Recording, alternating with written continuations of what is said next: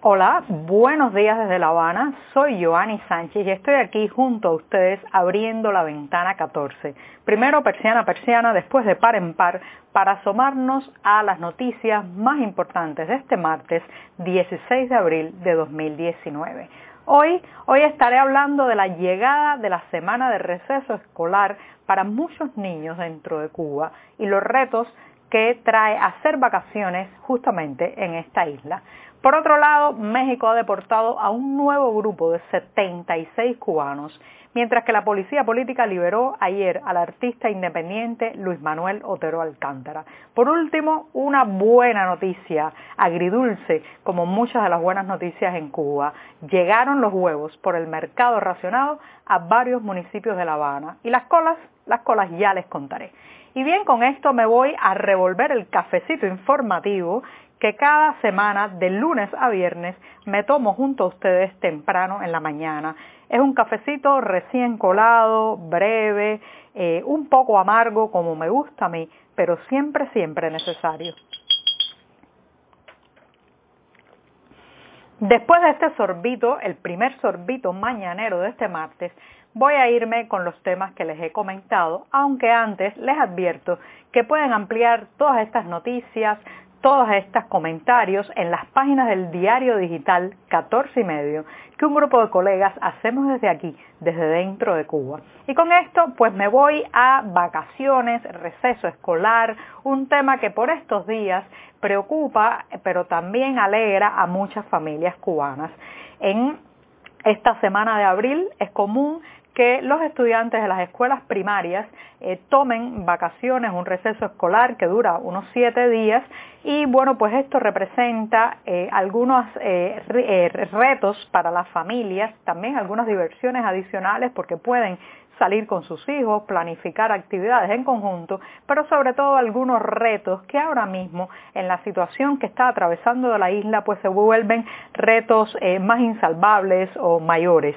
Por ejemplo, un reto tiene que ver con el transporte.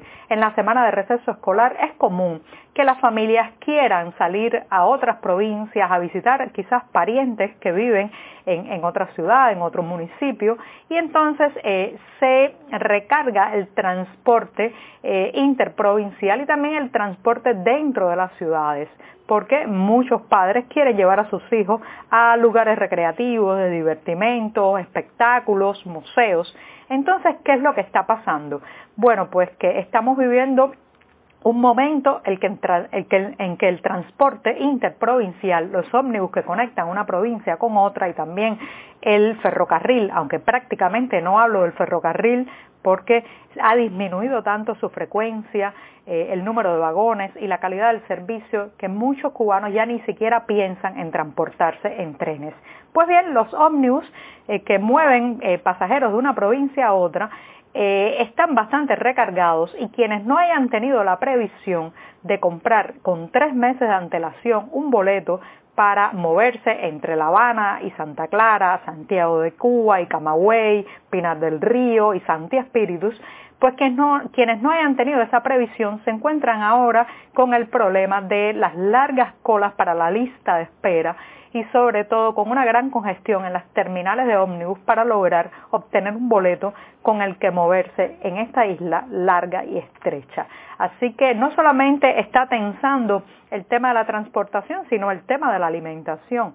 Muchos padres ven que sus hijos pasan más horas en casa que hacen a veces muchas más actividades físicas, correteando en las calles, jugando la pelota en una esquina, yendo a algún lugar recreativo y tienen más exigencias o al menos piden más alimentos, chucherías y toda una serie de productos que recargan mucho el bolsillo de las familias.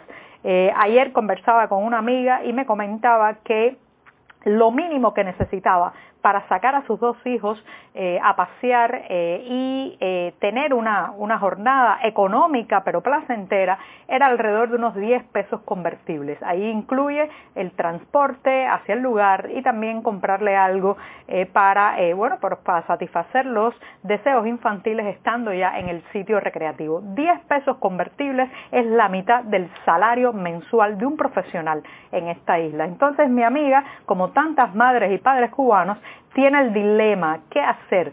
sacar a los niños a pasear, quedarse en casa frente al televisor. Eh, los que tienen un mayor reto son aquellos además que se mueven a provincia. Así que esta es una semana de sonrisas por un lado, pero también de rictus amargo para muchas familias que en los próximos siete días pues estarán gastando eh, eh, prácticamente todo el salario del mes en darle a sus hijos una opción recreativa en esta, en esta semana de receso escolar. Y bien, comentado este primer tema, me voy a uno que ya, como he dicho otras veces, se ha convertido en una noticia constante y frecuente en Ventana 14. Lamentablemente seguimos siendo un país en fuga, una isla que escapa. La mayoría de los cubanos que conozco, menores de 45 años, eh, tienen como plan final en su existencia emigrar, salir del país, saltarse la insularidad y eh, intentar pues abrirse camino en otros lados. Eh, he repetido mucho una frase que les comparto también y es que es muy difícil echar raíces en un país donde no se pueden dar frutos, frutos profesionales, frutos económicos, incluso, incluso frutos personales al estilo de la expresión, de la libre asociación, del poder decir o ser un ente cívico de manera libre. Así que lamentablemente el éxodo continúa las cifras oficiales no, no se acaban de publicar exactamente de cuántos cubanos están saliendo del país eh, cada mes, eh, pero lo cierto es que México, México acaba de deportar a un grupo de 77 eh, compatriotas que estaban en ese país haciendo la ruta muy probablemente para llegar a la frontera con Estados Unidos e intentar, intentar pedir asilo político en ese país, aunque les recuerdo que en enero de 2017 se radicó la llamada política de pies secos, pies mojados, que otorgaba algunos privilegios a los cubanos que llegaban hasta la frontera norteamericana o tocaban territorio norteamericano y así podían recibir algunos privilegios eh, de una residencia prácticamente automática que les permitía esperar un año eh, dentro de Estados Unidos y entonces acogerse a la llamada ley de ajuste cubano que se mantiene pero ahora es más inaccesible y más difícil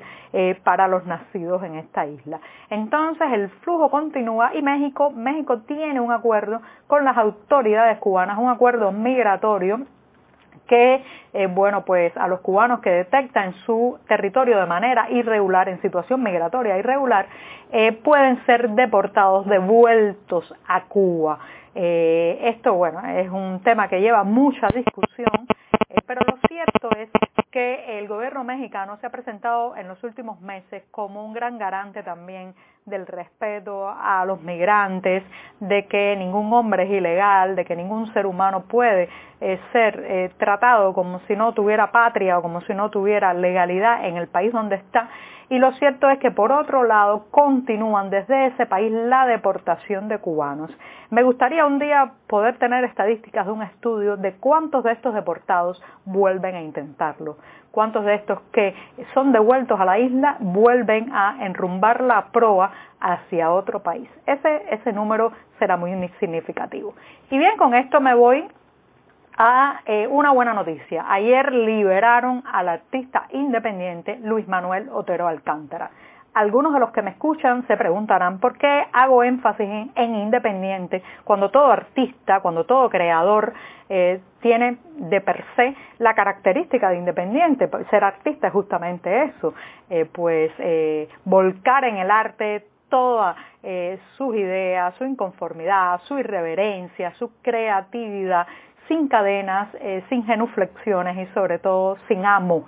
Pues bien, en Cuba, en el caso cubano hay que aclararlo porque hay organizaciones oficialistas que reúnen artistas y más allá de su talento, que puede ser mucho, lo cierto es que se caracterizan por eh, no cuestionar directamente al poder y tratar de no hacer nada fuera de las instituciones. Eh, Luis Manuel Otero Alcántara escogió el camino más difícil, ha estado casi 96 horas detenido desde la pasada semana y ha sido liberado ayer no sin antes hacerle presiones, amenazas, cuestionarle su calidad artística incluso y dejarle también caer que volverá tras las rejas, a los calabozos, a la patrulla policial, si sigue haciendo arte independiente. Y bien, me voy también con otra buena noticia para terminar para que vean que el cafecito no siempre está tan amargo. Y tiene que ver con que llegaron los huevos del mercado racionado a varios municipios de La Habana. Ya sé que se cuestionarán por qué esto es noticia. Créanme, en Cuba esto es una gran noticia, especialmente en los últimos meses y las últimas semanas en que la carestía de alimentos y productos básicos se ha recrudecido. Han llegado los huevos, pero ¿qué ha pasado? Hay larguísimas colas para comprarlos. Así que quienes tienen suerte hoy estarán entre dos y tres horas a las afueras de una carnicería, de una bodega, para poder acceder a ese perdido producto que finalmente regresa a nuestros platos. Y bien, con esto me despido por hoy. Hasta mañana. Muchas gracias.